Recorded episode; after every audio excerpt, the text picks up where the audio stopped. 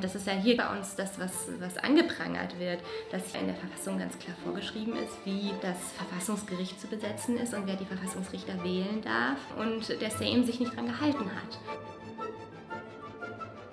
Und jetzt ist eben die, die ganz spannende Frage, was für Konsequenzen ergeben sich aus diesem EGMR-Urteil? Und da gibt es mehrere Probleme. Hallo und herzlich willkommen beim Podcast des Rechtswissenschaftlichen Zentrums für Europaforschung. Heute melden wir uns nach einer etwas längeren Pause mit einem Gerichtsurteil zurück, das sowohl politisch als auch rechtswissenschaftlich ein harter Brocken ist. Es geht um das Urteil des Europäischen Gerichtshofs für Menschenrechte am 7. Mai 2021 aufgrund der Klage eines polnischen Rollrasenherstellers, der aufgrund eines nationalen Jagdgesetzes sein Recht auf Eigentum verletzt sah. Vor dem EGMR hat er aber zusätzlich geklagt, die polnische Justiz hätte bei der Behandlung seines Falls gegen Artikel 6 der Europäischen Menschenrechtskonvention verstoßen und in diesem Punkt hat der EGMR ihm dann Recht gegeben. Die polnischen Gerichte haben, so der EGMR, das Recht auf ein faires Verfahren verletzt und zusätzlich sei die Zusammensetzung des polnischen Verfassungsgerichts nicht durch ein Gesetz begründet. Auch der EuGH hatte im Juli geurteilt, die neue polnische Disziplinarkammer, die Richterinnen und Staatsanwälte suspendieren oder sogar entlassen kann, sei mit sofortiger Wirkung aufzulösen. Inzwischen hat auch die EU-Kommission nochmal finanzielle Sanktionen gegen Polen gefordert. Das polnische Verfassungsgericht aber entschied dagegen, dem EuGH-Urteil Folge zu leisten und stellte damit faktisch nationales vor europäisches Recht. Ein Grundsatzurteil dazu steht noch aus und soll am 22. September 2021 gefällt werden. Vom Verfassungsgericht. Das aber nach diesem Urteil, das wir gleich besprechen werden, gar kein rechtsstaatlich besetztes Organ ist. Wie sich dieser Gerichtsprozess entfaltet hat und was das Urteil jetzt für die polnische Justiz bedeutet, das erklärt uns gleich Caroline Dolgowski. Caroline ist wissenschaftliche Mitarbeiterin am Lehrstuhl für Europarecht, Völkerrecht und öffentliches Recht von Professor Thomas Gigerich an der Universität des Saarlandes.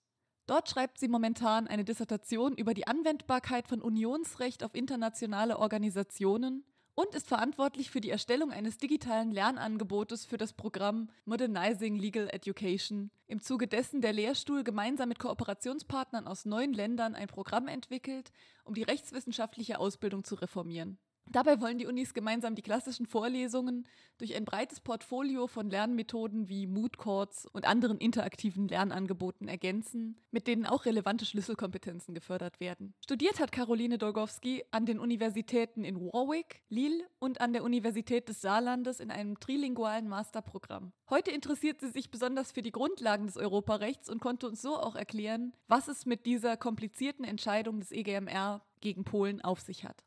Der Fall, von dem wir hier sprechen, hängte sich, wie gesagt, an der Klage des polnischen Rollrasenherstellers Xeroflor, der 2012 erstmal vor einem lokalen Gericht geklagt hatte, auf, weil in den Vorjahren Eber und Hirsche einen Teil seiner Pflanzen niedergetrampelt hatten. Deshalb erklärt Caroline Dogowski jetzt erstmal, worum es der Firma Xeroflor eigentlich ging und wie sich die Situation ursprünglich vor den polnischen Gerichten darstellte. Die haben sich natürlich wegen diesen Wildschwäden beschwert und mhm. haben dann aber gesagt, äh, dass sie nur, die wurden ja nur anteilig ersetzt, ne? ich glaube 60 Prozent, und haben gesagt, dadurch wird ihr Recht auf Eigentum verletzt. Aber haben Sie das vor dem, vor dem EGMR oder vor dem Verfassungsgericht? Sowohl als auch. Das haben, das, haben Sie, mhm. das haben Sie vor allem schon, und das ist das Wichtige, schon in der ersten Instanz und dann auch, ne, die sind ja im Prinzip durch, durch vier Instanzen gegangen, also durch drei Instanzen und dann zum Verfassungsgericht. Das haben Sie sowohl vor dem Regional Court gesagt, dann vor dem Appellate Court und dann auch vor dem Supreme Court, dass dieses Jagdgesetz in ihr Recht auf Eigentum eingreift und dass deshalb ein Verfassungsverstoß vorliegt. Mhm. Und haben deshalb immer wieder die nationalen Gerichte aufgefordert, diese Frage, ob das Jagdgesetz äh, mit der Verfassung im Einklang steht, dem Verfassungsgericht vorzulegen. Und die nationalen Gerichte, die, die unteren Instanzen, haben das alle abgelehnt und haben nie diese Vorlage ähm, gemacht. Die haben gesagt, nee, ist alles in Ordnung, alles verfassungskonform, ihr habt ja eigentlich äh, keinen Grund, euch zu beschweren. Und dann haben die eigenständig, nachdem sie diesen ganzen Instanzenzug durchzogen haben, sind sie dann vor das Verfassungsgericht gezogen und haben gesagt, hier dieses Jagdgesetz verstößt gegen unser Recht auf Eigentum und das Verfassungsgericht hat die Klage schon als unzulässig abgewiesen. Haben gesagt, das ähm, ist hier vollkommen unbegründet ähm, und liegt nicht vor hat sich auch nicht damit auseinandergesetzt. Und dann haben die Kläger im Prinzip vor dem EGMR drei verschiedene Verstöße geltend gemacht. Also sie haben zum einen wieder gesagt, äh, unser Recht auf Eigentum ist verletzt nach Artikel 1 des Zusatzprotokolls und haben daneben, also es ist ganz unten in dem Urteil, findest du das? Artikel 1 of Protocol Number 1 to the Convention. Das ist aber, das ist vom, vom EGMR auch nur so mit einem Satz, das müssen wir uns eigentlich nicht mehr zu äußern, ist so unwichtig. Mhm. Und daneben haben sie dann noch zwei weitere Verletzungen gemacht, beide von Artikel 6 der EMRK und haben gesagt, zum einen wurde unser Recht dadurch verletzt, dass die unteren Gerichte nicht vorgelegt haben zum Verfassungsgericht, obwohl sie es eigentlich gemusst hätten, weil hier eine, eine verfassungsrechtliche Frage relevant war. Und deshalb wurde ein faires Verfahren verletzt. Und zum anderen haben sie diesen Verstoß geltend gemacht, der, der zentral ist, der uns eigentlich interessiert, wo sie gesagt haben, das Urteil des Verfassungsgerichts selbst, was sie dann im Prinzip in vierter Instanz selbst erworben haben, wiederum stellt einen Verstoß gegen Artikel 6 EMRK dar, weil dieses Gericht nicht korrekt zusammengesetzt war. Das bedeutet, dass Sie eigentlich vor dem EGMR ähm, auch das Recht auf Eigentum geltend machen mhm. wollten mhm. und dass dann äh, dieser Artikel 1 Zusatzprotokoll rückwirkt auf die polnische Verfassung. Ja, im Prinzip, im Prinzip schon. Klar, wenn man dann, mhm. ne, wenn jetzt der, der EGMR tatsächlich festgestellt hätte, durch diesen Jagdgesetzparagraphen äh, wird hier das Recht auf Eigentum verletzt, zumindest nach der EMRK, wäre dann das polnische Verfassungsgericht äh, im Prinzip dazu gezwungen gewesen, die, die polnische Verfassung äh, EMRK-konform auszulegen und dann mhm. auch so auszulegen, dass hier ein Verstoß gegen das Recht auf Eigentum aus der polnischen Verfassung vorliegt. Das ist dann immer eine EMRK-konforme Interpretation des nationalen Verfassungsrechts. Also die, der EGMR hätte keinen Verstoß gegen polnisches Verfassungsrecht feststellen können. Dazu ist er nicht mhm. befugt. Der ist nur dazu befugt, die EMRK auszulegen. Und der hätte dann eben gesagt, EMRK-Verstoß. Und dieser Verstoß gegen die polnische Verfassung hätte dann durch das polnische Verfassungsgericht festgestellt werden müssen. Und das hat der EGMR festgestellt. Also es ist jetzt nicht, dass er gesagt hat, das ist so unwichtig, dass wir es ganz rauslassen. Über die, die Frage der Eigentumsverletzung hat er gar nichts mehr gesagt. Er hat gesagt, die Ausführungen zu Artikel 6 reichen. Kannst du dir vorstellen, warum das der Fall ist, warum die das so gemacht haben? Also klar, der, der Fokus für das Gericht, das Interesse des Gerichts lag eben an der Feststellung, dass die polnischen Gerichte nicht mehr dem Rechtsstaatlichkeitsprinzip Genüge tun. Das ist das, was, was den Gericht äh, substanziell interessiert. Und diese Frage, ob jetzt dieses Unternehmen, in dem es nur 60 Prozent anstatt 100 Prozent der, der Entschädigung bekommen hat, weil es sich dabei nicht um einjährige, sondern mehrjährige Pflanzen handelt. Ich glaube, die Frage ist ne, so systematisch völlig mhm. irrelevant für das Gericht. Also äh, aus, aus der Perspektive. Ne? Die haben dann eben jetzt nur 40.000 und nicht 50.000 Euro mhm. bekommen. Es geht dann um 10.000 Euro und das ist so eine, so eine Frage, die rechtlich auch nicht so besonders spannend für den EGMR ist. Jetzt, da geht es ja im Prinzip um, um faktische Fragen. Ne? Kann man jetzt Rasen als Annual Crop oder Multi-Annual Crop und gibt es einen, einen guten Grund, warum ein Gesetz dazwischen unterscheidet? Mhm. Und das sind ja eher so faktische Fragen. Ne? Da müsste man jetzt einen Sachverständigen aus der Landwirtschaft holen, der sagt, ja, da gibt es einen riesen finanziellen Unterschied oder gibt es nicht. Und ich glaube, da ist der EGMR der Meinung, dass das die nationalen unteren instanzlichen Gerichte viel besser beurteilen können als er. Dem geht es eben um menschenrechtliche Fragen. Und ich glaube, dass hier diese Eigentumsfrage rechtlich nicht besonders spannend war. Also das wäre wär meine Erklärung, warum er das gemacht hat. Das ist reine Spekulation. Okay, also sie haben jetzt gewonnen, aber kriegen trotzdem nicht mehr Geld. Ja, eigentlich. Also es geht mit Rollrasen los und Wildschäden. Äh, und am Ende steht ein Urteil zur rechtmäßigen Besetzung des polnischen Verfassungsgerichts. Da hat halt das EGMR-Urteil nichts mehr mit dem Ausgangsverfahren zu tun. Ähm, das, darüber werden wir uns später auch nochmal unterhalten, äh, wie es dazu kommt, dass nach sechs Jahren dann gesagt wird, ach übrigens, dieses Verfassungsgericht, das seit sechs Jahren in dieser Konstellation besteht, mhm. ist überhaupt nicht äh, menschenrechtskonform. Ja. Das aber zum Schluss, beginnen wir mal am Anfang. Ja. Und zwar wurde schon direkt von Anfang an dieser Fall vom EGMR als derart bedeutsam eingestuft, dass er vorgezogen wurde. Es gibt da diese Gerichtsregeln und Gerichtsregel 41 besagt, man kann so einen Fall vorziehen. Zuerst mal, was sind diese Gerichtsregeln? Ähm, das sind Regeln, die der Gerichtshof sich selbst gegeben hat und nach denen er entscheidet. Ähm, also im Prinzip so ein bisschen wie eine Verfahrensordnung für den EGMR. Und in der Tat steht in dieser, dieser Regel 41, dass der Gerichtshof selbst entscheiden kann, gewisse Fälle zu priorisieren, und zwar nach bestimmten Kriterien. Und das sind in der Regel Fälle, wo es um ähm, Detention zum Beispiel geht, also wenn wirklich äh, physische Schäden bei Gefangenen zu erwarten sind, dann sind das Fälle, wo man sagt, die sind so eilig, dass die vorgezogen werden. Ähm, und jetzt war es in der Tat so, dass auch ähm, unser Fall hier als priorisierter Fall anerkannt wurde. Ich könnte mir vorstellen, dass es gerade äh, darum geht, dass man sagt, hier wird der Rechtsstaat umgebaut und wir müssen rechtzeitig eingreifen, bevor äh, ja, die Staatengemeinschaft vor vollendete Tatsachen gestellt wird. Ist sie das nicht schon? Also das, worum es jetzt ging, ne? dieses Artikel 6-Verfahren, dass der Gerichtshof nicht nach dem Rule of Law zusammengestellt ist. Das ist er ja schon längst nicht mehr in, in dem Fall. Also es, es ist ja, seit sechs Jahren hat sich ja nichts an der Konstellation der Richter geändert. Das eine ist eben der Umbau des Verfassungsgerichts, an dem sich seit sechs Jahren nichts geändert hat, mhm. aber die polnische Regierung hat da ja nicht aufgehört. Ähm, die haben das ja auch in den unteren Gerichten systematisch äh, vorangetrieben. Du hast vorhin die Disziplinarkammer erwähnt, die eingeführt wurde. Also der, der Umbau findet ja weiterhin statt. Und das Problem ist da natürlich, dass diese Gesetze, die benutzt werden, um ähm, den Umbau zum einen der Justiz, aber man sieht es ja auch in der Medienlandschaft, in der Ausbildung, in den, in den Bildungsreformen, dass man da das äh, Verfassungsgericht braucht, um die Verfassungsmäßigkeit von all diesen Gesetzen zu bescheinigen äh, weshalb das Verfassungsgericht natürlich eine zentrale Rolle spielt in dem Ganzen. Okay, also hat sich der äh, Europäische Gerichtshof für Menschenrechte gedacht, ach, endlich kommt mal so ein Fall, jetzt können wir dort urteilen. Genau das. Genau. Also so der Eindruck wird zumindest erweckt. Okay, also dann äh, 2019 wurde der, die Gerichtsregel 41 äh, bemüht und 2021 gab es dann ein Urteil. Das heißt also, es hat trotzdem noch zwei Jahre gedauert, bis, dieses, bis dieser hochwichtige Fall entschieden wurde. Also wenn es jetzt hierbei gegangen wäre um drohende körperliche Schäden, dann hätte man nach zwei Jahren vielleicht, wäre es schon zu spät gewesen. Ist es normal, dass es dann trotzdem so lange dauert? Ähm, in Fällen, wo es wirklich um, um drohende körperliche Schäden geht, ähm, kann das auch durchaus noch schneller gehen. Aber wenn man sich mal anschaut, wie lange Verfahren durchschnittlich vor dem EGMR dauern, dann sagt der EGMR da selbst relativ wenig zu.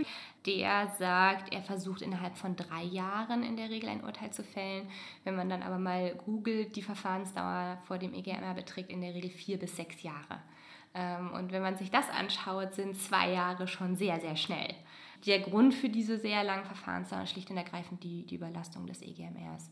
Allein 2020 sind 41.700 Klagen beim EGMR eingegangen. Davon wurden 26.000 einem Einzelrichter über, übergeben in der Annahme, dass sie wahrscheinlich unzulässig sind. Da bleibt es aber immer noch bei, bei knapp 15.000 Verfahren, die entschieden werden müssen von, vom Gericht.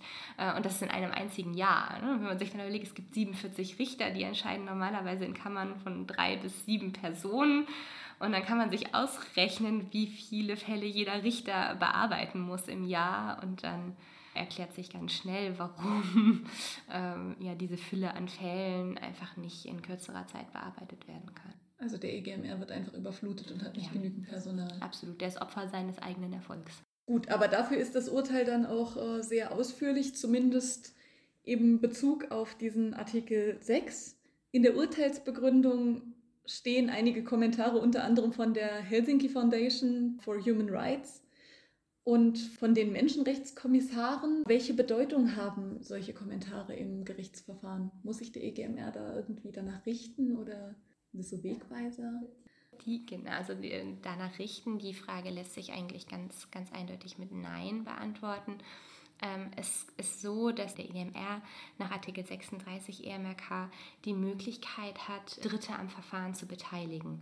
Und das können sowohl Staaten sein, das können aber auch Nichtregierungsorganisationen oder Stiftungen, ähm, akademische Institutionen etc. sein. Und nach Absatz 2 kann jeder betroffenen Person, die selbst nicht Beschwerdeführer ist, also selbst nicht die, die Klage erhoben, die Individualbeschwerde erhoben hat, Gelegenheit bekommen, schriftlich Stellung zu nehmen. Und der EGMR ist da sehr großzügig, ähm, solche Stellungnahmen zuzulassen. Er gibt dann aber gewisse Regeln auf. Ne? Also es darf eine gewisse Länge nicht überschreiten. Ähm, sie legen normalerweise auch den Themenbereich fest, zu dem derjenige etwas sagen darf. Und, und ganz wichtig ist, dass nicht gewünscht ist, dass diese dritten Beteiligten Stellung nehmen zu, zum Sachverhalt des verhandelten Falls und auch nicht zur Begründetheit, also zu der Frage, ob tatsächlich Verstöße vorliegen. Darum soll es nicht gehen, sondern es soll im Prinzip Prinzip in rechtliche Auseinandersetzung gehen mit den Aspekten, die für den Fall relevant sind. Und die, diese dritten Beteiligten sind damit so ein bisschen Helfer ähm, des, äh, des Gerichts. Man spricht da auch von amicus curial, also der, der Freund des Gerichts, weil die das Gericht dabei unterstützen, äh, ja, die Rechtslage zu, zu überblicken. Und insofern haben dann diese Kommentare, diese, diese Stellungnahmen eine sehr große Bedeutung für den Gerichtshof, weil es gibt eine Flut an, an äh, ja, menschenrechtlichen Entscheidungen etc., ähm, oft auch Praktiken anderer internationaler Gerichte, die für den EGMR als Vorbild dienen können. Und äh, wir haben gerade eben schon über die Überlastung der Richter gesprochen. Es ist oft nicht möglich, das alles zusammenzutragen. Und diese dritten Beteiligten haben eben dann oft die, die Rolle, dem Gericht das aufarbeitet zu aufgearbeitet zu präsentieren ähm, und ihn dabei zu unterstützen, ähm, in, in seiner Rechtsfindung ein umfassendes Bild zu bekommen. Also werden die Amici Curial persönlich angeschrieben praktisch und sie werden darum gebeten zu helfen oder gibt es eine Ausschreibung und jeder kann antworten? Also soweit ich weiß, wird das nicht ausgeschrieben, die werden auch nicht angeschrieben, sondern die kommen von sich aus auf den EGMR zu, um das zu tun. Ähm, das erklärt auch, dass das vor allem in, in Fällen der Fall ist, ähm, die irgendwie systematisch von Relevanz sind. Ne? Also jetzt hier in mhm. unserem Fall ganz typisch, da geht es um die, die Rechtsstaatlichkeit in Polen. Da gibt es sehr viele interessierte Akteure, die von sich aus da was beitragen möchten. Wenn es um einen Fall geht, der vielleicht für das Einzelschicksal äh, eine enorme Relevanz hat, aber ähm, politisch nicht so eine große Tragweite hat, da wird es dann wesentlich weniger äh, Stellungnahmen geben. Es ist auch nicht zwingend, dass es eine Stellungnahme gibt. Ähm, mhm. aber es sind äh, eigentlich die beteiligten Dritten, die von sich aus da dem EGMR ihr Anliegen äh, antragen. Genau, also dieses Mal hatten wir von der Kommission sogar ein, eine Stellungnahme. Genau, zum Beispiel. Und da, ne, da hat die Europäische Union natürlich auch ein Rieseninteresse, äh, auch gehört zu werden in, in dem Kontext. Ähm, ja. Genau, und können ja im Prinzip dann auch, also können den EGMR ja insbesondere auch über die, das Verfahren, was äh, innerhalb der Europäischen Union ähm, derzeit hinsichtlich äh, der Rechtsstaatlichkeit in Polen läuft, äh, unterrichten ne, und ihn auf den neuesten Stand bringen. Da muss der, müssen die Richter im EGMR nicht selbst hingehen und ähm, anfangen recherchieren, was, was läuft denn eigentlich gerade auf Unionsebene, sondern die EU bearbeitet das für den EGMR auf und wenn es jetzt einen Fall gäbe, sagen wir mal, der für dein Promotionsthema besonders interessant ist, du bist jetzt fast fertig mit deiner Dissertation und möchtest dir Gehör verschaffen, kannst du dann einfach an den EGMR schreiben und sagen, ich habe hier ein paar Informationen für euch und dann wirst du dort in dem Kontext veröffentlicht? Also theoretisch ja, theoretisch kann jeder das machen. Ist eben die Frage, ob der EGMR das zulassen würde. Also wenn ich jetzt als, äh, als Mitglied eines Forschungsteams, das äh, Renommee hat auf dem Gebiet, äh, kommen würde, dann unter Umständen als, als einzelne kleine Wissenschaftlerin ist es eher unwahrscheinlich, dass der EGMR da äh, eine, eine solche Beteiligung zulassen würde. Aber rein theoretisch ja. ja das, das klingt ja versnobbt. Ja. Nein, ich glaube, das ist eher der Flut. Sagen wir mal, wenn da jeder kommen könnte. Dann, Damit nicht Onkel Günther auch seinen, genau, seinen Senf dazugeben möchte. Genau das, genau das. okay meine Entschuldigung hier äh, an dieser Stelle an alle Günthers. Ja, genau. Okay, also was, was ich jetzt ganz spannend fand, ähm, waren aber nicht die Kommentare, die von diesen äh, unbeteiligten, in Anführungszeichen unbeteiligten Dritten gegeben wurden, sondern der äh, Europäische Gerichtshof für Menschenrechte hat auch selber so ein paar Passagen verlesen lassen oder in die Urteilsbegründung zumindest eingefügt. Und unter anderem hatte er da eine Checklist of the Rule of Law von der Venedig-Kommission. Genau. Die scheint ja auch, ähm, also das Rule of Law ist ja eigentlich bisher noch gar nicht so definiertes, oder? Doch. Rule of Law hat eine Definition. Was heißt Rule of Law hat eine Definition? Also es sind jetzt verschiedene Aspekte, ne, die in der Frage anklingen, aber vielleicht, wenn wir mit Rule of Law mal anfangen, ja. ähm, das lässt sich auf Deutsch eigentlich mit Rechtsstaatsprinzip übersetzen. und das ist, ist, im Prinzip so alt wie die Demokratie mal mindestens. und ähm, wenn man sagt, es gibt keine wirkliche Definition, dann ein, ist die Antwort ein Jein. Es gibt keine wirkliche Definition, weil es so ein unheimlich breiter Begriff ist. Aber es wurde auch schon unheimlich viel äh, dazu geschrieben, dazu gesagt. Und im Prinzip haben sich, hat sich so ein Bündel an Prinzipien, was sich hinter Rechtsstaat verbirgt, ähm, rauskristallisiert. Ähm, wenn man versucht, es auf, auf einen Satz zu bringen, dann bedeutet Rechtsstaat, dass der Staat selbst ähm, an das von ihm erlassene Recht gebunden ist. Also es ist halt gerade nicht wie im Absolutismus, ne, wo der König über dem Recht steht. Ähm, so ist es gerade nicht im Rechtsstaat, sondern der Rechtsstaat steht selbst im Recht. Er ist selbst an das Recht gebunden. Äh, und das ist die, die Essenz von, von Rechtsstaatlichkeit. Gerade wenn es um die Verfassungsorgane geht, ähm, zeichnet ein Rechtsstaat aus, dass, die, äh, dass alle Gewalten, also sowohl die vollziehende Gewalt als die Regierung, ähm, aber auch die Gerichte und, und auch die Legislative sich an die Verfassung halten. Und das ist ja hier gerade ne, bei uns das, was, was angeprangert wird, dass hier in der Verfassung ganz klar vorgeschrieben ist, wie das Verfassungsgericht zu besetzen ist und wer die Verfassungsrichter wählen darf und der Sejm sich nicht daran gehalten hat äh, und im Prinzip sich als Gesetzgeber über ähm, das Verfassungsrecht gestellt hat und ein, ein, Verfassungsgericht berufen hat, was eben nicht in Einklang mit der Verfassung berufen wurde. Und das ist genau diese Idee, ne? wenn sich ähm, eine Staatsgewalt hier der Gesetzgeber über das Gesetz stellt, als über die Verfassung stellt, dann haben wir ein ernsthaftes Problem, weil die Verfassung garantiert, dass alle Gewalt in gewissen Grenzen nur handeln darf. Also es geht dann vor allem um Gesetze, es geht dann natürlich im, im Nachfolgenden auch um, um Rechtsprechung, was auch Teil eines Rechtsstaats, dass wenn Gerichte Entscheidungen fällen, heißt Rechtsprechung fällen, sich die, dann die anderen Organe, die anderen Gewalten auch an diese Rechtsprechung halten. Weil das ja normalerweise auch gesetzlich vorgesehen ist. Ne? Also eine mhm. Judikative würde ja jeder jeglicher Macht beraubt oder jeder Funktion beraubt, wenn man ihre Entscheidung nicht als verbindlich äh, erachten würde. Insofern ist das natürlich auch ein Aspekt ähm, der, der Rechtsstaatlichkeit. Das ist, was ich versucht habe am Anfang zu sagen, dass eben und sich unter dem Begriff der Rechtsstaatlichkeit im Einzelnen dann ganz viele verschiedene Prinzipien verbergen. Sowas mhm. wie die Gewaltenteilung. Das ist essentieller Bestandteil eines Rechtsstaates, dass es verschiedene Gewalten gibt. Die Venedig-Kommission hatte ja fünf Kernpunkte genannt, also irgendwie fünf Marker, die hatte da Gesetzmäßigkeit, Rechtssicherheit, Willkürverbot, Gleichheit vor dem Gesetz und Zugang zu Rechtsmitteln genannt, als wenn ich das jetzt richtig übersetzt habe, als die zentralen Punkte für Rechtsstaatlichkeit. Genau, die haben, also die haben im Prinzip die Venedig-Kommission, vielleicht um das ganz kurz einzuordnen, ist genau wie der EGMR auch ähm, ein, eine Einrichtung des Europarats. Ähm, und zwar die Einrichtung, die sich insbesondere mit ähm, ja, mit der Einhaltung von Rechtsstaatlichkeit auseinandersetzt. Also Sie beobachten Wahlen. Genau. Sie haben, ich glaube, insbesondere in der, der Umbruchphase nach dem, dem Fall der Mauer auch östliche Staaten bei der Überarbeitung ihrer Verfassungen etc. beraten. Das ist so ja. deren Kernthema. Und die haben für den Europarat, also für die Mitgliedstaaten des Europarats, so eine Liste aufgestellt, wo sie mal detailliert aus, ausformuliert haben, was verstehen wir eigentlich unter Rechtsstaatlichkeit und haben ganz richtig, wie du gesagt hast, diese verschiedenen, äh, ja, diese verschiedenen Aspekte als zentrale Prinzipien der Rechtsstaatlichkeit ähm, identifiziert und haben das dann im Einzelnen nochmal noch mal aufgegliedert. Und der EGMR hat in unserer Entscheidung hier eben verschiedene dieser Aspekte herausgepickt äh, und ist insbesondere nochmal darauf eingegangen, dass äh, der Vorrang der Gesetze gilt, also die staatliche Gewalt im Einklang mit dem Recht äh, ausgeübt werden muss. Dann haben sie ähm, darauf hingewiesen, dass staatliche Gewalt generell erstmal gesetzlich reguliert sein muss. Ne, dass es Gesetze geben muss, die diese Gewalt beschränkt äh, und dass dann die Gewalt auch nur innerhalb dieser Grenzen tätig wird. Ähm, und haben dann auch nochmal hervorgehoben, dass äh, Teil des Rechtsstaats aber selbstverständlich auch die Unabhängigkeit der Justiz ist.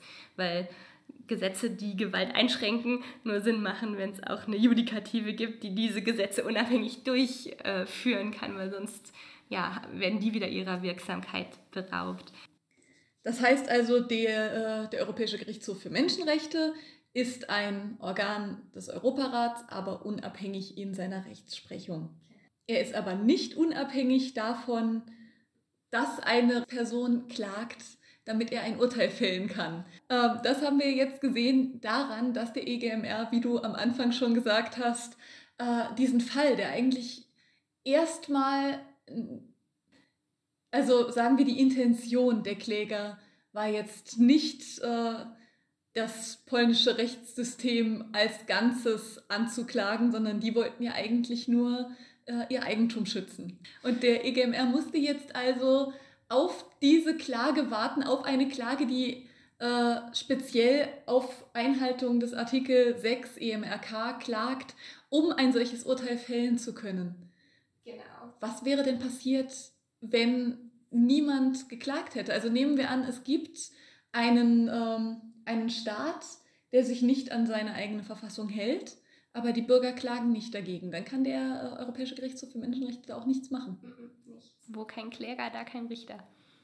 Das ist ganz eindeutig geregelt. Gerichte, also das kennen wir auch aus dem nationalen Recht. Gerichte können nur tätig werden, wenn sie angerufen werden. Die können nicht von sich aus sagen, das ist ein spannender Fall, da wollen wir jetzt mal was zu sagen.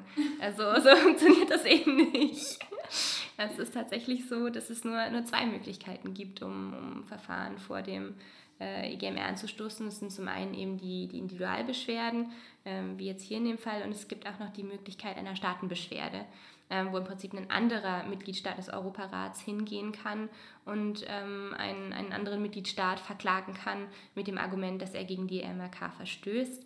Ähm, das ist ein Verfahren, was äh, ja, deutlich seltener genutzt wird als das Individualbeschwerdeverfahren. Ich hatte nochmal die aktuellen Zahlen nachgeschaut. Ich glaube, auf 24 äh, Staatenbeschwerdeverfahren kommen 750.000 Individualklagen. Also ähm, äh, von der praktischen Relevanz deutlich seltener macht auch Sinn als, als Staat, will man un, ungern einen befreundeten Staat mit einer Klage überziehen. Mhm. Ähm, in letzter Zeit gibt es immer mehr Klagen, tatsächlich oft gegen Russland. Die Ukraine äh, und Georgien haben da einige Staatenbeschwerdeverfahren angestoßen. Wenn Staaten klagen, das kennt man ja eigentlich auch eher vom EuGH. Ähm, genau, vom, also vom EuGH gibt es ein Parallelverfahren der 259. Ähm, da gibt es äh, das Vertragsverletzungsverfahren und das kann zum einen durch die Kommission eingeleitet werden nach 258 oder es gibt die Möglichkeit, äh, dass andere Mitgliedstaaten ähm, ein Verfahren, ein Vertragsverletzungsverfahren einleiten nach ähm, Artikel 259 AEUV. Ähm, aber auch hier äh, tatsächlich deutlich seltener.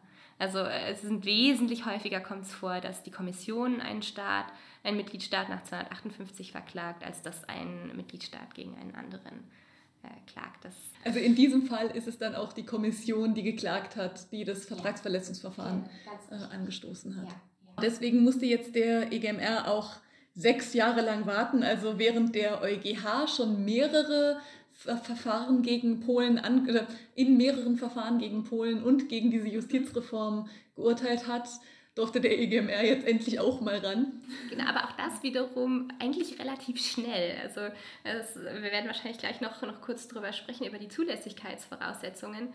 Und da ist eine Besonderheit beim, beim EGMR, dass bevor jemand vom, vom EGMR klagen kann, er erst den nationalen Rechtsweg erschöpft haben muss. Heißt, man muss sich wirklich durch alle Instanzen geklagt haben und dann eigentlich auch noch eine Verfassungsbeschwerde eingelegt haben, bevor man vor den EGMR ziehen kann. Und wenn wir uns das mal anschauen, ich glaube 2012 mhm. wurde die Klage hier eingereicht genau. äh, und dann waren die ja in, in drei Instanzen und dann noch vom Verfassungsgericht und es hat tatsächlich so lange gedauert. Und obwohl es eigentlich zeitlich ganz eng beieinander lag, die eigentlichen mhm. Ereignisse, hat es eben einfach so lange gedauert, bis, äh, bis die Kläger den nationalen Instanzenzug durchlaufen haben. Das ist eben auch eine ein Mechanismus, um den EGMR vor, vor einer Klageflut äh, zu schützen. Man sagt den Leuten, versucht erstmal in eurem Nationalstaat äh, dieses Problem zu beseitigen und da anzuprangern, dass ihr in eurem Recht verletzt werdet. Und erst wenn äh, der Staat selbst euch keinen Rechtsschutz gewährt, dann könnt ihr vor den EGMR kommen. Äh, und zum EuGH gibt es eben ganz viele verschiedene Möglichkeiten. Ne? Da kann die Kommission jederzeit klagen, wann immer sie lustig ist. Und es gibt eben auch diesen Mechanismus des Vorabentscheidungsverfahrens, wo jedes nationale Gericht wenn es glaubt, dass eine Frage europarechtlich relevant ist, diese Frage dem EuGH vorlegen kann. Heißt, es gibt da in jeder Instanz die Möglichkeit, da könnte man sich das erstinstanzliche Gericht hingehen und sagen, lieber EuGH, hier ist doch äh, ein, ein Rechtsstaatsproblem. Heißt, es gibt also viel schnellere Wege zum EuGH, weshalb der EuGH viel früher auch einen Zugriff bekommt als der EGMR unter Umständen. Die beiden urteilen aber auch gar nicht auf derselben Grundlage, ne? also nicht auf denselben Nein. Gesetzestexten. Das ist, äh genau, das ist, knüpft so ein bisschen anders an, was wir gerade eben gesagt haben. Ne? Der Europarat ist eine internationale Organisation und die EU ist im Ausgangspunkt ursprünglich auch nichts anderes als eine internationale Organisation. Da sind eben ne, unsere 27 Mitgliedstaaten zusammengekommen und haben beschlossen, wir, wir schließen uns jetzt zusammen. Und mittlerweile sind wir natürlich in der Europäischen Union einen Schritt weiter. Die Integration ist wesentlich weiter fortgeschritten, weshalb wir von einer supranationalen Organisation sprechen.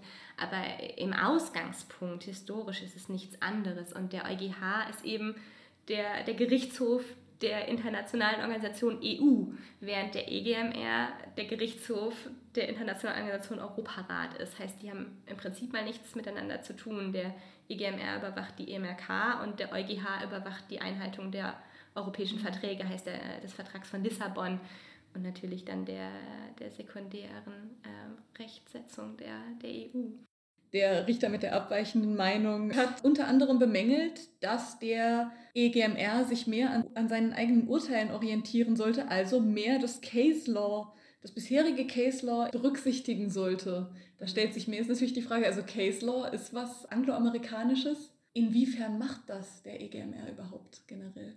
Ähm, also ich, ich glaube, dass hier noch wieder, es hier wieder zwei Aspekte gibt ich weiß gar nicht, ob die Kritik von Richter Wojciech tatsächlich darauf zielt, dass der, der EGMR hier zu wenig Case Law Ansatz hat, sagen wir mal so, sondern dass er, er kritisiert, dass der EGMR sich zu oberflächlich mit seiner eigenen Rechtsprechung auseinandersetzt und dass er zu schnell sich auf das eigentliche Problem stürzt, um was zur Rechtsstaatlichkeit zu sagen, anstatt sich ja detailliert und, und auch Schrittchen für Schrittchen und ordentlich mit seiner Rechtsprechung zu Artikel 6 auseinanderzusetzen. Was aber nicht die Relevanz der, der anderen Frage, der nicht die Relevanz nimmt. Es ist ja grundsätzlich so, dass man unterscheidet zwischen Civil Law und Common Law äh, und dass in der Civil Law Tradition es eher so ist, dass man eben Gesetze hat, die ausgelegt werden, während man im Common Law eher mit Precedents, heißt mit, mit Fällen arbeitet, mit Urteilen äh, arbeitet.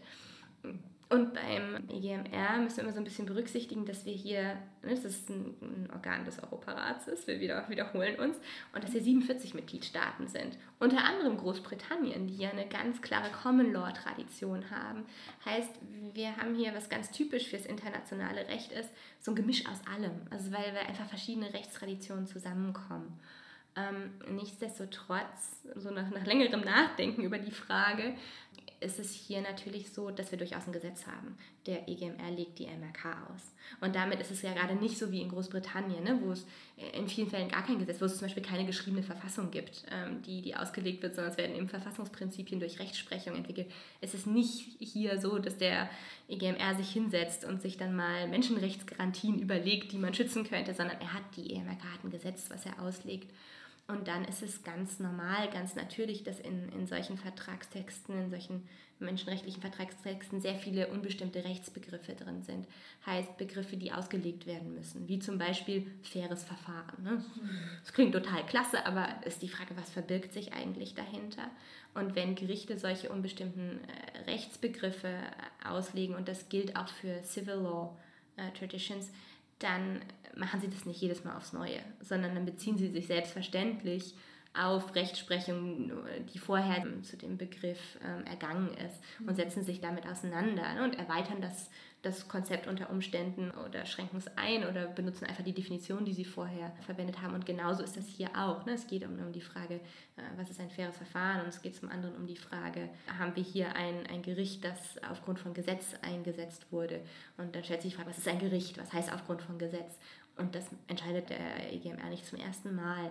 Heißt, er muss sich hier mit seiner Rechtsprechung zu diesen unbestimmten Rechtsbegriffen auseinandersetzen völlig egal, ob er jetzt eher Common Law oder eher Civil Law hm. ähm, orientiert ist. Ja, aber wenn man jetzt die, sagen wir mal, kontinentaleuropäischen Rechtstraditionen nimmt, hm. dann ist es ja so, dass die Gerichte sich auf äh, Gesetze berufen und die können auch diese Gesetze nochmal vollkommen neu auslegen, solange sie sich auf den Gesetzes, also nicht vollkommen neu auslegen, aber sagen wir, sie müssen sich nur auf den Gesetzestext beziehen und nicht darauf, was zum Beispiel ein Verfassungsgericht in einem ähnlichen Fall 1985 mal geurteilt hat. Mm, ja, ähm, aber auch natürlich nur zu einem gewissen Grad. Ne? Also äh, zum Beispiel, das, das gilt für das Verfassungsgericht. Das Verfassungsgericht ist nicht zwingend an seine vorherige Rechtsprechung gebunden. In den unteren Instanzen sieht es schon wieder ganz anders aus. Ne? Also wenn, wenn das Amtsgericht Saarbrücken ein Urteil fällt und es gibt da eine gefestigte BGH-Rechtsprechung zu und das Amtsgericht sagt, ach, das ist uns alles völlig egal, wir legen hier das Gesetz aus, ähm, dann kommt das ganz schnell zurück. Was ist eine gefestigte BGH? Oh, Entschuldigung. Also, es ist jetzt das, Deut das Beispiel aus dem deutschen Recht. Ja. Ähm, es gibt einen Instanzenzug. Wir haben die Amtsgerichte, die Landgerichte, die Oberlandesgerichte und dann gibt es den Bundesgerichtshof. Und äh, der Bundesgerichtshof ist eben die oberste Instanz. Und wenn die ähm, eine Rechtsfrage äh, geklärt haben und das auch wiederholt immer wieder bestätigt haben, dann spricht man von einer gefestigten BGH-Rechtsprechung. Mhm. Und wenn das Amtsgericht dann die gleiche Frage auf dem Tisch hat in, in einem Fall und dann sagt, wir sehen das aber ganz anders, als der BGH das seit zehn Jahren sieht, dann können die das schon so urteilen, aber dann können sie sich sicher sein, äh, dass es in die nächste Instanz gibt, geht und es spätestens das Landgericht sagt, also Freunde der Sonne so nicht. Ähm, und spätestens der BGH wird dann sagen, äh, nein, in ständiger Rechtsprechung ist das bei uns anders. Heißt, da gibt es durchaus eine Bindung an, an Rechtsprechung. Also äh, theoretisch ist man da frei, aber rein praktisch.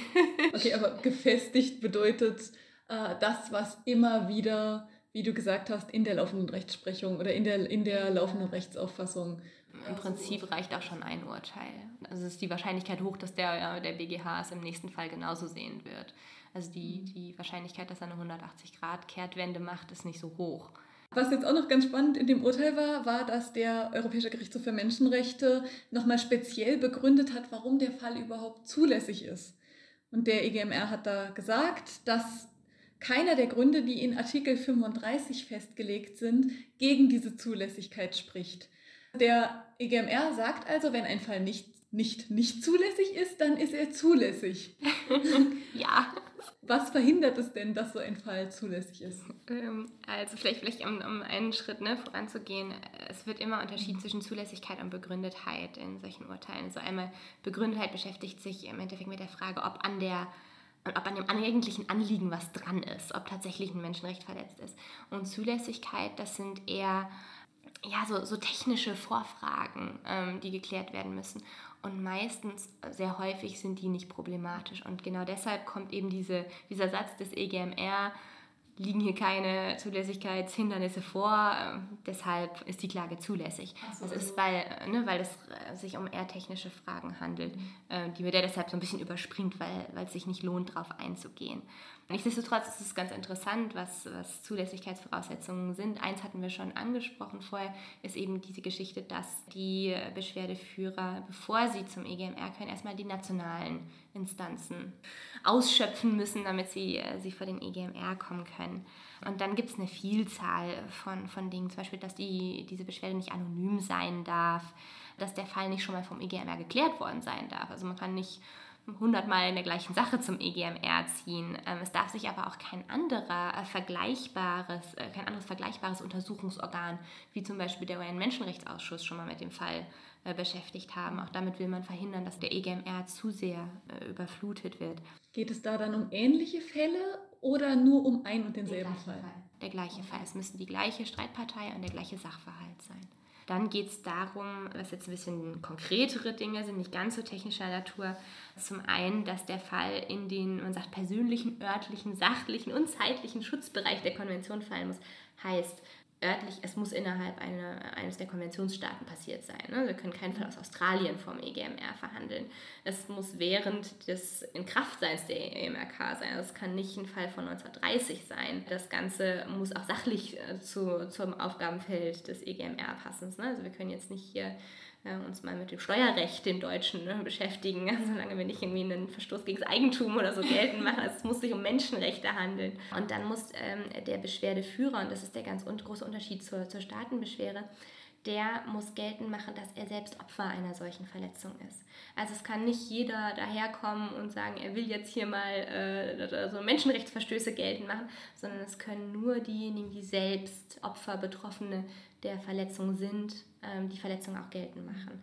Damit will man solche Popularklagen ausschließen. Also können auch keine NGOs beispielsweise ja. vor den EGMR ziehen? Nee, in dem Sinne nicht.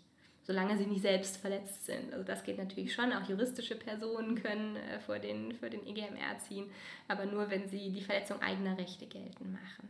Hm. Ähm, in Staaten, ne, da ist es anders. Staaten können, ohne dass sie Opfer sein müssen, andere Mitgliedstaaten im Rahmen von so einem Staatenbeschwerdeverfahren ähm, verklagen. Aber, aber Individualbeschwerden können eben nur von den, den Opfern selbst eingereicht werden. Also können NGOs praktisch nur Opfer einsammeln und ihnen Hilfe anbieten und dann mit genau, ihnen also können sie unterstützen. Vor den EGMR ziehen. Genau, beispielsweise. Das passiert auch ganz häufig, dass dann gerade für eine finanzielle Unterstützung, einen Rechtsbeistand etc.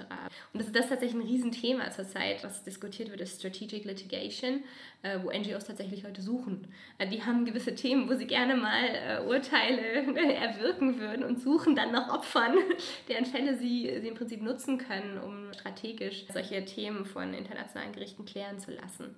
Es muss auch ein erheblicher Nachteil entstanden sein. Also es reicht da nicht jede Kleinigkeit. Also die 10.000 Euro, die jetzt. Genau, könnte man jetzt überlegen, wenn Sie wirklich nur die, die Individualbeschwerde auf diese Verletzung des Artikel 1, des Protokoll 1 gestützt hätten, auf die Eigentumsverletzung, ob der EGMR da nicht gesagt hätte, naja, also ist kein erheblicher Nachteil. Beziehungsweise dann müsste wahrscheinlich der entsprechende Staat, der verklagt wird, im großen Stil Eigentumsrecht äh, verletzt haben vieler Menschen, damit der EGMR sich dann damit beschäftigt. Gut, vieler. Menschen ist nicht, nicht zwingend. Ne? Es geht darum, ob diese Einzelperson ähm, hm. äh, Opfer von der ja gut, aber was ich meine ist, es wird bestimmt einen Unterschied machen, ob eine Person vor Gericht zieht und sagt, mir fehlen jetzt deswegen 10.000 Euro oder ob eine Person vor Gericht zieht und sagt, mir fehlen deswegen jetzt 10.000 Euro und äh, ja. Und ich glaube, es kommt nicht mal ungefähr auf, auf die 10.000 Euro auf die Summe an, sondern auf die Schwere des Eingriffs durch dieses Gesetz. Ne? Also hier geht es mhm. um dieses Jagdgesetz und da kann man jetzt sagen, wie krass ist dieser, dieser Einschnitt, dass hier ein Unterschied zwischen einjährigen und mehrjährigen Pflanzen gemacht wird und mhm. es für einjährige Pflanzen eben nur 60 Prozent mhm. des Schadensersatzes gibt. Und dann es geht dann eher so, ist dieses Gesetz jetzt wirklich ein erheblicher Nachteil. Also sagen wir für Rollrasenhersteller, die ihren Rollrasen direkt Ist das erheblich? ja, genau. genau ne? Also es würde eher so um diese Konstellation, um diese Frage gehen. Mhm. Ähm, genau. Das waren jetzt einige von den Zulässungs, äh, Zulässigkeitsvoraussetzungen. es gibt noch ein paar weitere, aber ich glaube, man okay. hat so eine grobe Vorstellung, äh, was für Kriterien es sich hier handelt. Hier war jetzt die Zulässigkeit gegeben, die Begründetheit anscheinend auch. Ähm, genau, zumindest teilweise, ja. ja. Also zuerst kommt die Zulässigkeit, da geht man dann kurz drüber und guckt, ob nichts dagegen spricht und dann schaut man nach der Begründetheit. Genau, genau, richtig. Und das sind eben, ne, hatten wir vorhin drüber gesprochen, dass äh, äh, viele Fälle schon an den Einzelrichter verwiesen werden. Das sind so Fälle, wo man davon ausgeht, dass es bereits an der Zulässigkeit hapert. Mhm. Und da wird dann vom Einzelrichter über die Zulässigkeit entschieden und die werden abgelehnt. Das geht dann relativ schnell. Und die Fälle, wo man davon ausgeht, dass man zur Begründetheitsprüfung kommt, die gehen dann an die Kammern, weil es dann mhm. eben einer eigentlich interessant rechtlichen Prüfung, einer materiellrechtlichen Prüfung bedarf.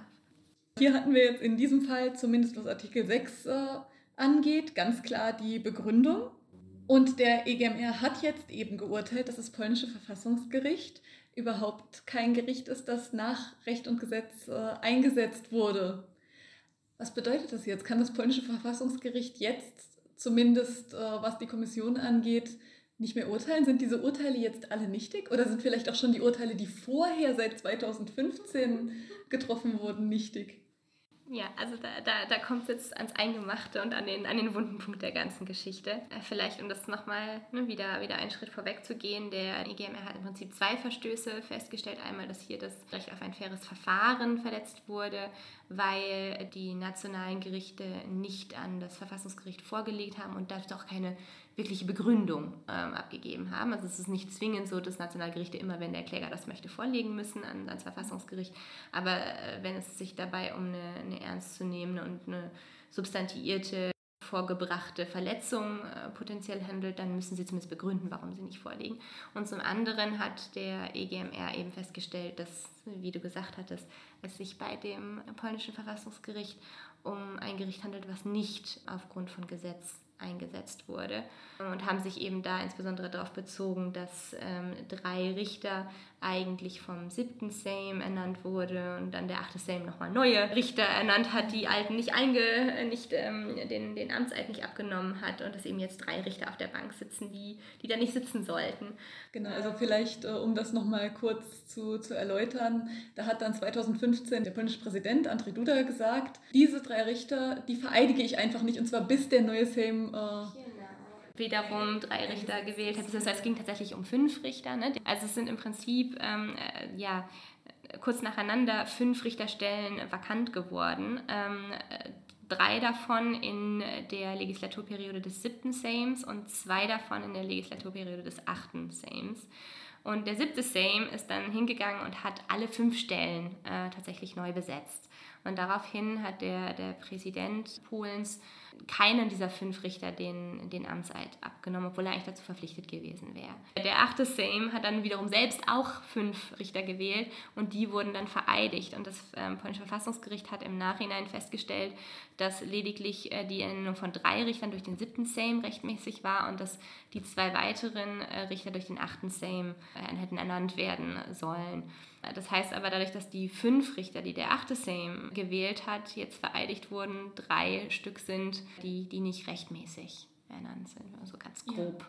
Ja. Und die Sache ist jetzt hier eben in, in unserem konkreten Fall, konnte der EGMR darüber urteilen, weil das Verfahren, was Xeroflor, unser Kläger, ne, hier unser Ausgangskläger, mhm. angestrengt hat vor dem polnischen Verfassungsgericht, dass da einer von diesen drei Richtern, die unrechtmäßig jetzt dort sitzen, mitgeurteilt hat. Und da hat jetzt eben der, der EGMR für unseren ganz konkreten Fall entschieden, dass diese Entscheidung durch ein Gericht gefällt wurde, was nicht aufgrund von Gesetz ähm, eingesetzt wurde, weil eben dieser eine Richter beteiligt war.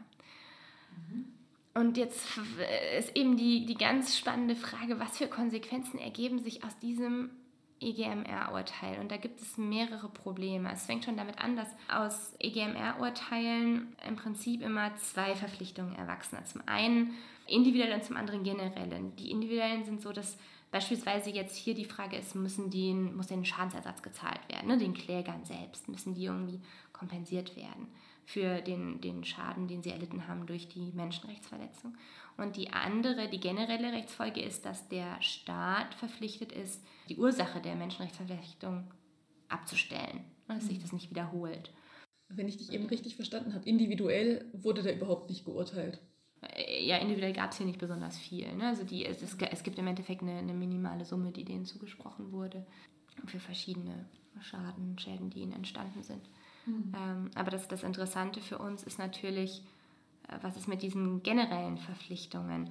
Und da ist das Urteil sehr, sehr vage geblieben, also in der Aussage dazu, was der polnische Staat jetzt konkret machen muss.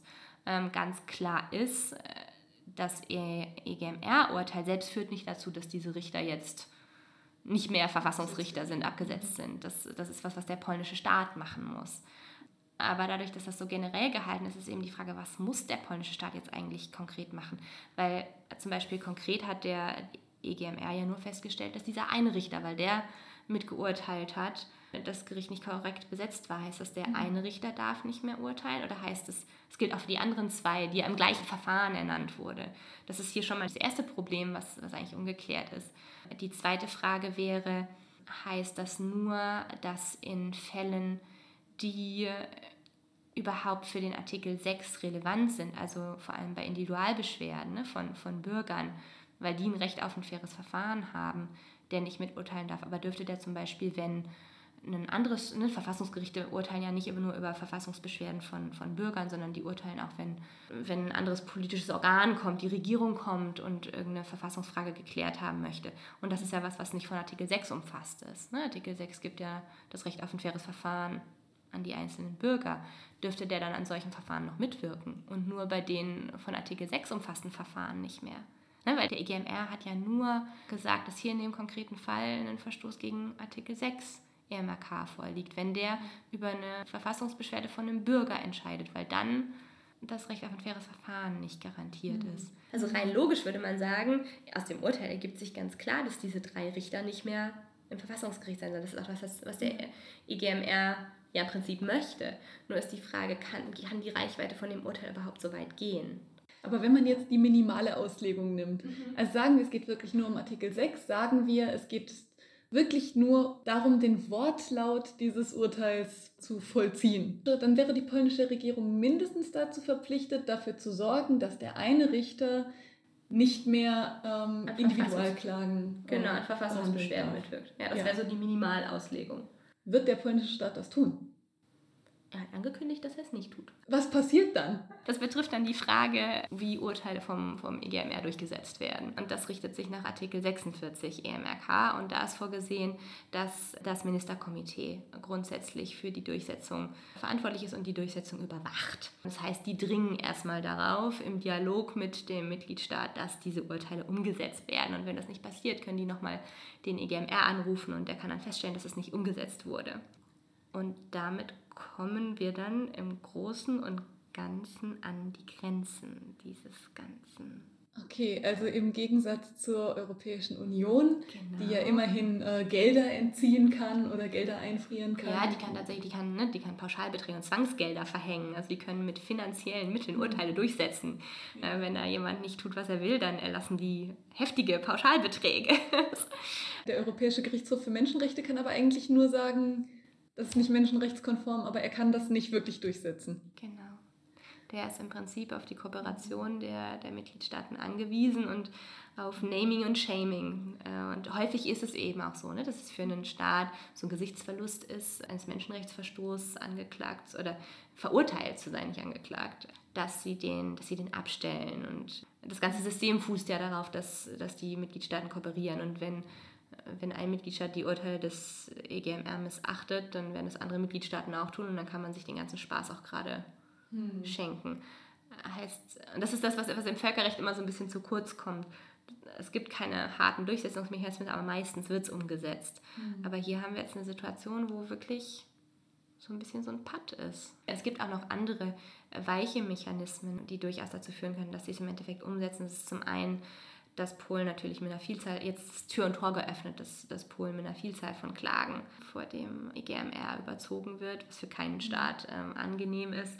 Es öffnet die Möglichkeit für die nationalen Gerichte zu sagen, Moment, es gibt hier ein EGMR-Urteil, das sagt, das Verfassungsgericht ist nicht richtig besetzt, wir müssen uns an die Urteile des Verfassungsgerichts nicht mehr halten. Also es könnte auch durchaus eine Revolte innerhalb der nationalen Gerichte äh, hervorrufen. Es ist natürlich Futter für den EuGH, zu sagen, wir haben jetzt auch ein EGMR-Urteil, äh, wo drin steht, dass das Verfassungsgericht nicht korrekt besetzt ist. Also ne, auch über die Schiene wird dieses Urteil durchaus Einfluss haben. Heißt, es gibt da schon äh, verschiedenste Wirkungen, die das Urteil entfaltet. Also wir werden mal sehen, was jetzt weiter passiert nach dem ja. Urteil. genau, also es, es wird auf jeden Fall spannend bleiben. Das war Caroline Dolgowski über das Urteil des Europäischen Gerichtshofs für Menschenrechte im Fall Xeroflor. Falls Sie, liebe Hörerinnen und Hörer, Anmerkungen oder Fragen für uns haben, schreiben Sie uns doch gerne eine E-Mail an rze.uni-saarland.de. Mein Name ist Anne Sauder und ich verabschiede mich an dieser Stelle von Ihnen und wünsche Ihnen noch einen schönen Tag.